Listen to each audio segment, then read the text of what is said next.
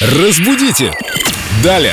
С нами Виктория Полякова, культуролог, знаток русского языка. В одной из прошлых программ у нас всплыло слово «целовальник», и мы обещали к нему вернуться. Слово такое интересное «целовальник». Вика, привет. Привет, ребят. Связано оно с поцелуями, конечно. В некотором роде да, иначе бы оно так не называлось. Но вообще-то целовальниками в 15 веке называли чиновников, которые занимались различными делами, в частности, иногда и обысками, иногда и арестами. Ну, в общем и целом, они осуществляли административную функцию.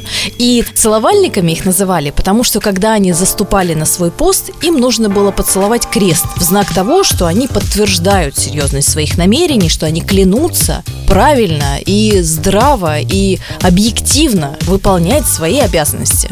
Оттуда и произошло такое слово. Интересная, красивая присяга на кресте. Это здорово. Как бы если ты потом что-то нечестно сделаешь, будешь отвечать перед Богом. Конечно. Да, именно так. А мы продолжим наши беседы о русском языке с Викторией Поляковой завтра в это же время. Да, а мы ждем ваши вопросы в нашей группе ВКонтакте «Вопросы филологу Виктории Поляковой». И у нас никогда не точка, а всегда запятая. Или многоточие. Разбудите!